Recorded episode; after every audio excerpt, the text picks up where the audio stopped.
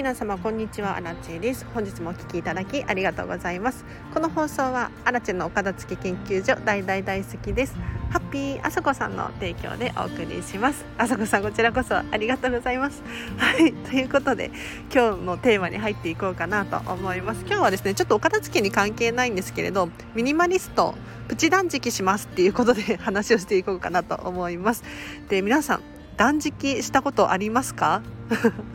断食っていうと何かっていうともう食べないっていうことですよね。例えば1日食べなかったりとかもう長くて1週間食べないなんていうのもあるらしいんですけれど私がしようとしているのはプチ断食です。というのも私かれこれ2年くらい朝食をね食べていなかったんですよ。食べていなかったっていうのは過去形なんですけれど 最近ね12ヶ月はちょっとフルーツを食べるのが好きで朝ごはんのフルーツ食べてたんですがちょっとプチ断食をしようかなと思います。でどうしてプチ断食をするのかっていうとですね人って消化に体力めちゃめちゃ使うんですよね もう分かると思うんですけれど何か食べると胃の中に食べ物が入ってくると消化が始まってそれを消化したものをこの吸収しなければならないので吸収してで排泄してってすごくすごく体力が使うんです。でこれって結構体の負担が大きいよねっていう話なんですよでプチ断食をすることによって一時的に何も食べ物が体の中に入ってこないっていう状態を作り出すと体が休まるんですよ。休まるというか消化する作業に力を入れなくて済むので消化吸収排泄っていうのをしなくて済むのでその分のエネルギーを他に回すことができるんですね。なのでちょっとね久しぶりにプチ断食をしようと思いますでプチ断食何かっていうと大体まあ女性では12時間から14時間男性だともうちょっと長くて16時間くらい空けること要するに半日くらい何も食べない方がいいよねっていう話なんですけれどこれねあのメンタリスト DAIGO さんがよく YouTube でおっしゃられているんですがやっぱり空腹の状態を作ることで胃が休まってで一回胃を休めてからっていう作業を毎日毎日した方がいいよねっていう風に話されていました、まあ、これは人によって個人差あるのかもしれないんですけれどたまにはプチ断食をしてみようかなとちょっとこれから今日は何も食べないようにします。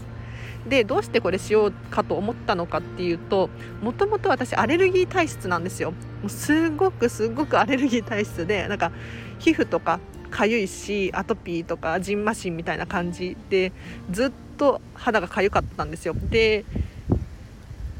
慢性鼻炎も持っていてで喘息っていうのかなあのアナフィラキシーショックになったりとかもしてすごくねアレルギー体質なんですが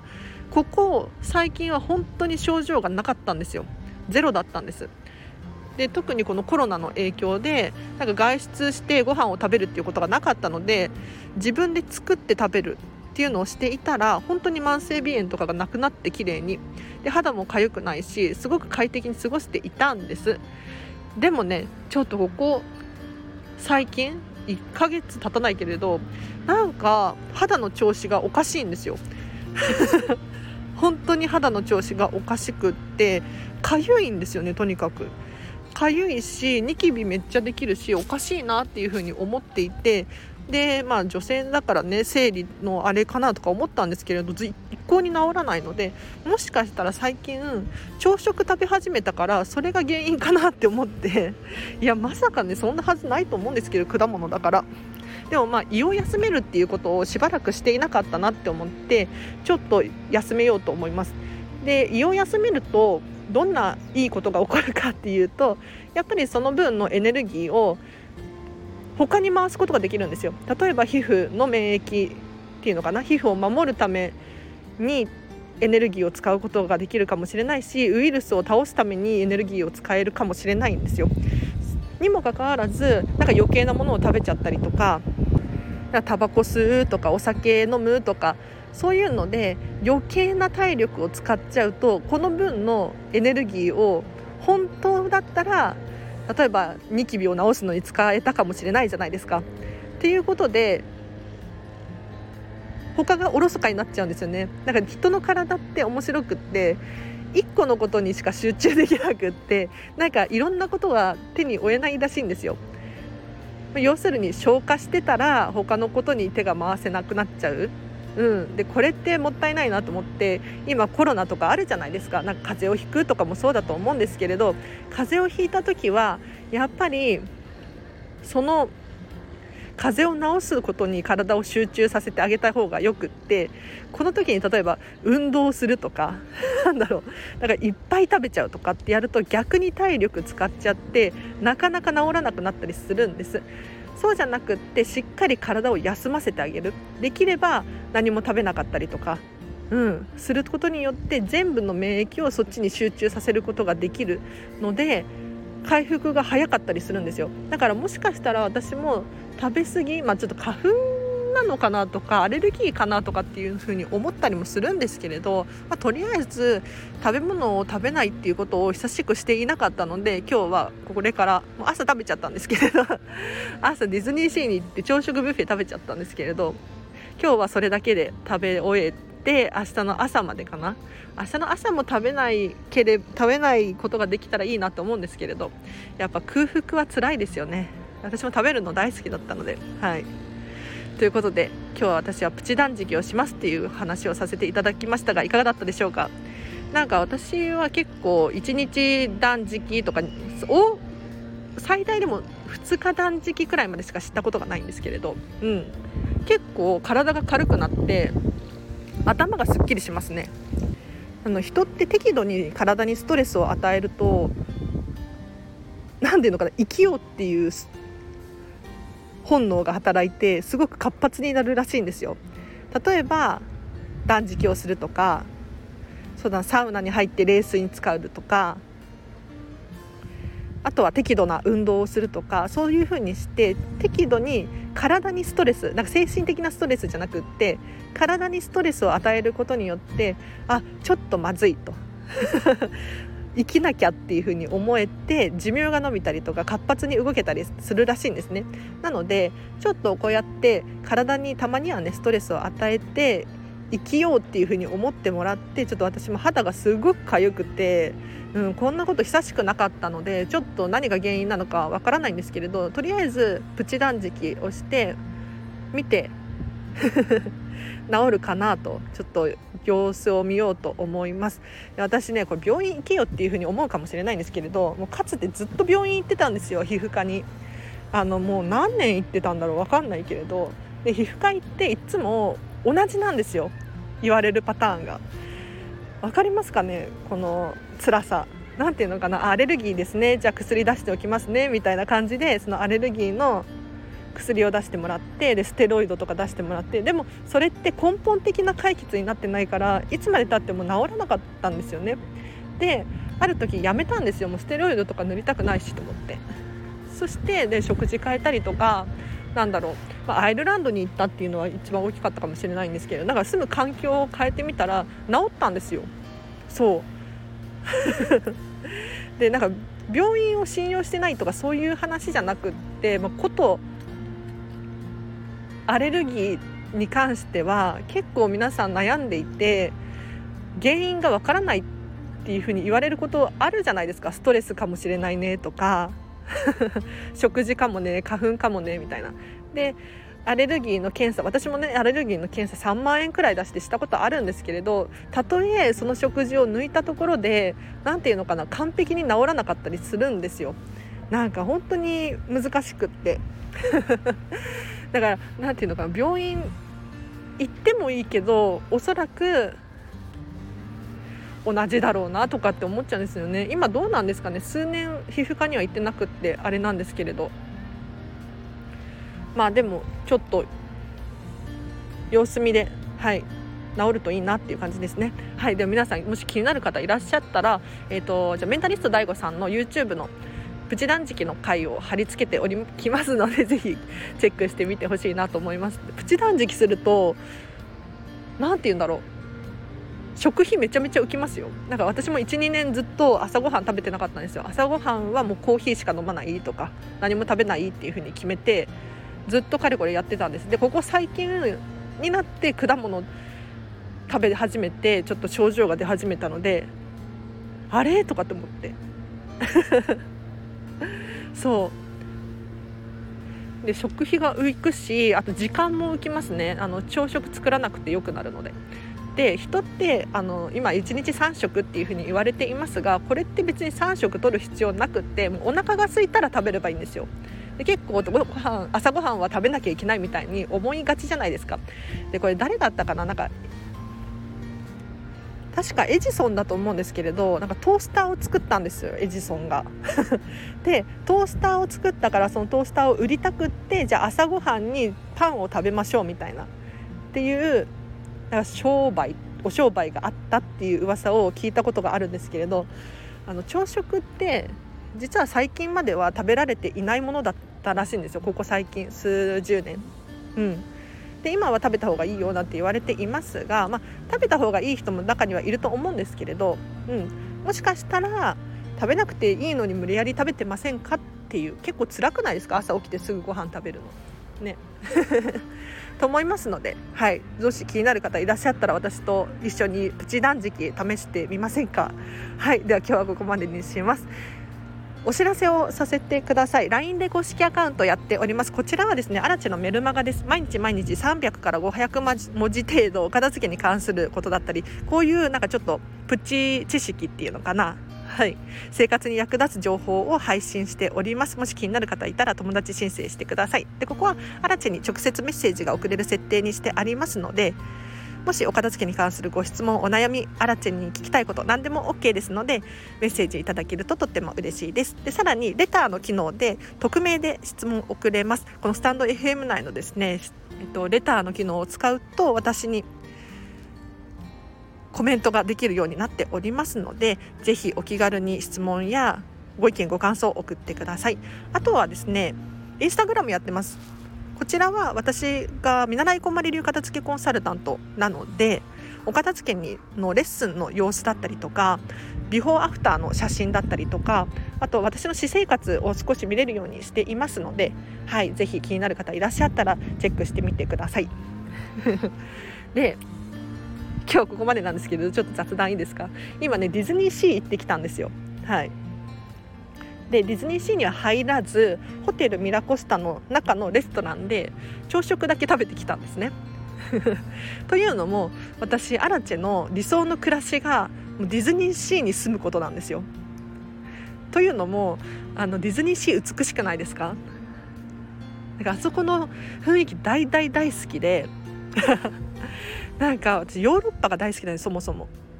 ですごくよく再現されているなとむしろヨーロッパって結構ゴミが落ちてたりタバコの吸い殻とかガムが落ちてたりするので汚いんですよね街が。一方でディズニーシーだとすごくお手入れされていていつ行っても美しいし綺麗だし快適に過ごせるじゃないですか。だからあそこに住みたいなと思ってでも住むのって無理じゃないですか根本的に。だって家ではないからね。じゃあどうしようって思った時に朝食ブッフェミラコスタの朝食ブッフェ3000円3200円なんですよ。でこれがたとえ毎日じゃなかったとしても月にね23回行けたらすごく楽しくないですか？と思って今日はホテルミラコスタのビュッフェに行ってまいりました。すごくすごく快適でした。なんかみんな周りのお客様は、えっと、ホテルミラコスタの宿泊客の方でもうおそらくディズニーシーに今日行くんだろうなっていう感じでせわせわしていたんですけれど私は目的がホテルミラコスタの朝食ブッフェだったから優雅にねゆっくりしてきましたよ。もう本当になんかあの人怪しいなって思われたと思うんですが怪しくはないかなんかあの人何なんだろうって思われたかもしれないんですけれどもう自分さえ良ければいいやと思ってだって誰にも迷惑かけてないのでうん。